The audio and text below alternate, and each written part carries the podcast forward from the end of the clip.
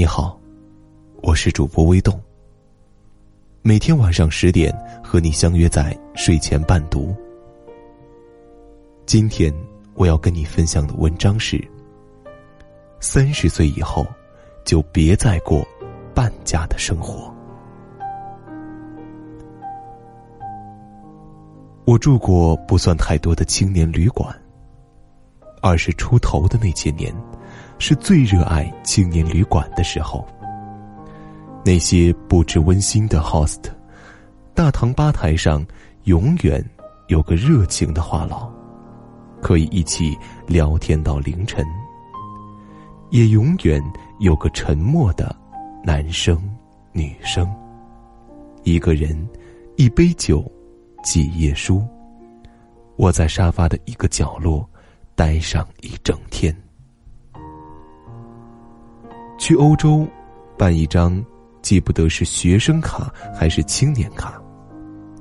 无论是去博物馆还是坐火车，都心安理得的享受着优惠。然后住在青年旅馆的上下铺，和来自世界各地的年轻人一起谈天说地，放声大笑。和金色头发的东欧男生一起研究马德里错综复杂的地铁线路，然后不记得倒了几趟地铁，才最终到达了布纳乌。去朝圣，我们在各自国家里，在各自截然不同的年少时光里，热爱的同一支球队，和热情奔放的西班牙姑娘。研究米兰的二手货集市，看那些穿越了一个世纪的发饰、手镯。姑娘们天生就喜欢那些金银首饰，乐此不疲的流连在一个又一个小摊，到天黑也不觉得饿。然后在街头匆匆吃下一角冷披萨，也觉得一天。物超所值，而在东南亚 host 的厨房里，市场里买来的海鲜食材，飘着各式咖喱的味道。饭友们交流着，哪个鬼佬的鱼摊最新鲜？要几点钟去光顾那个不肯讲价、早早收工回家，却卖着市场上最新鲜螃蟹的那个老头儿？这些热气腾腾的生活，在二十出头的我们看来，是多么的令人向往，而我们又是多么的沉醉其中。二十出头的我们，理所当然的享受着学生优惠，享受着博物馆免费、景点门票半价，心安理得的挤在热热闹闹的。青年旅馆里，我们认为世界是如此美好，生活是如此斑斓。我们以为生活会像我们住的青年旅馆一样，永远热闹下去。不管在世界的哪里，永远有几十美元的一个床铺，大堂里永远有免费的咖啡。我也曾经以为，这样的日子会一直在，我们可以永远过下去。去埃尔卡拉法特前，我和琳达照例在网上搜着便宜的青年旅馆，看看哪一家有干净的床铺，哪一家晚上的 party 最热闹，哪一家的大堂吧有最棒的爵士乐。到了那儿以后，照例是干净的床铺，有趣的年轻人，照例 host 的墙壁上写着各国语言，留言簿上满满洋溢的都是笑容。可是，我们却不觉得和以前那么有趣了，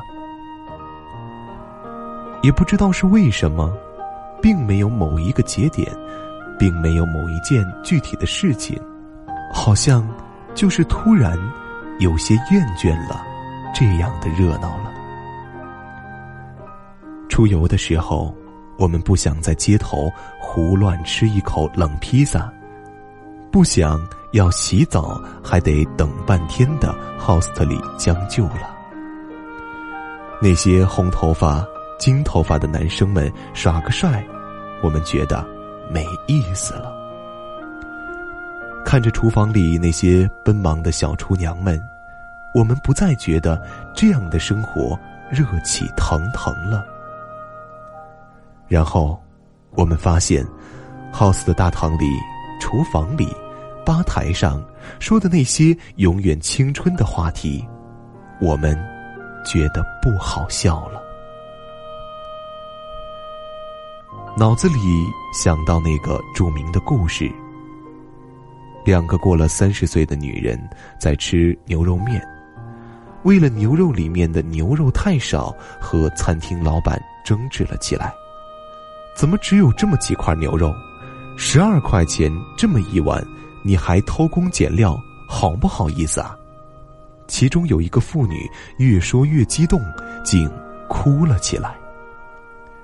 有个年纪大的递给哭的那位纸巾说：“一碗牛肉面而已，不至于的。”他抹着眼泪说：“我不是哭这个，我难过的是，已经三十多岁了，还因为几块牛肉跟别人斤斤计较，这根本不是我想要的人生啊。”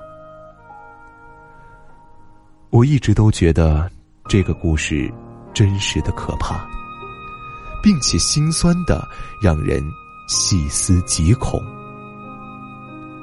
我们每个人都或多或少、或早或晚的经历过同样的时刻。不说是为牛肉面争执，而是内心对于自己年岁渐长却并没有什么本事。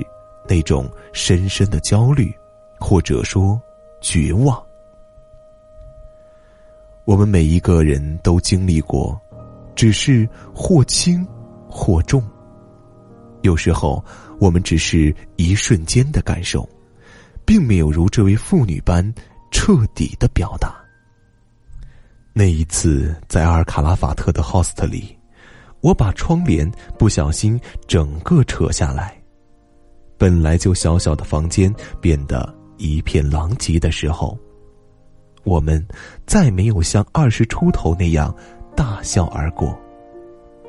琳达对我说：“这是我们最后一次住青年旅社了，这该是我们最后一次住 host 了。我们不能永远都是一个穷游者，不能永远住在青年旅社里。”这和钱有关系，也没关系。年轻的时候，没有比贫穷更理直气壮的事儿。我们坐着打折的公交车，买着电影的学生票，但是我们总有一天是要长大的，是得长大的。那么后来。也许卖电影票的大妈会看不出来那张假的学生证，依然给你半价票。但是，你暗自窃喜之余，你心里当然知道，学生证是假的。你不能四十岁看电影的时候还拿着假学生证。同样的，你也不能四十岁带着一家老小一起住在青年旅馆。和二十岁满脸青春痘的男生挤一个大通铺。很多人给我留言说：“为什么长大以后才发现生活如此残酷？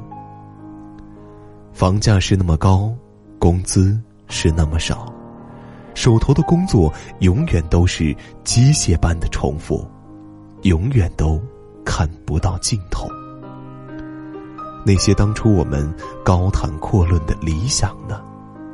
那些我们在 host 里畅想的未来呢？为什么长大以后，身边的朋友也渐渐变少了？为什么 host 里那些彻夜狂欢的日子，在冰冷的现实生活中显得那么不真实呢？因为，我们都是拒绝长大的孩子。我们找不到好的工作，我们就说：“算了，工作那么苦，还赚那么少，我还是读研吧。”那一刻，我们抱怨的是工作难找，而不是自己无能。我们快要三十岁的时候去旅行，看着四星、五星的酒店是那么贵，自己的工资是那么少，我们就说：“算了，将就将就，还住青年旅馆吧。”那一刻，我们抱怨的是酒店贵。而不是自己赚的少。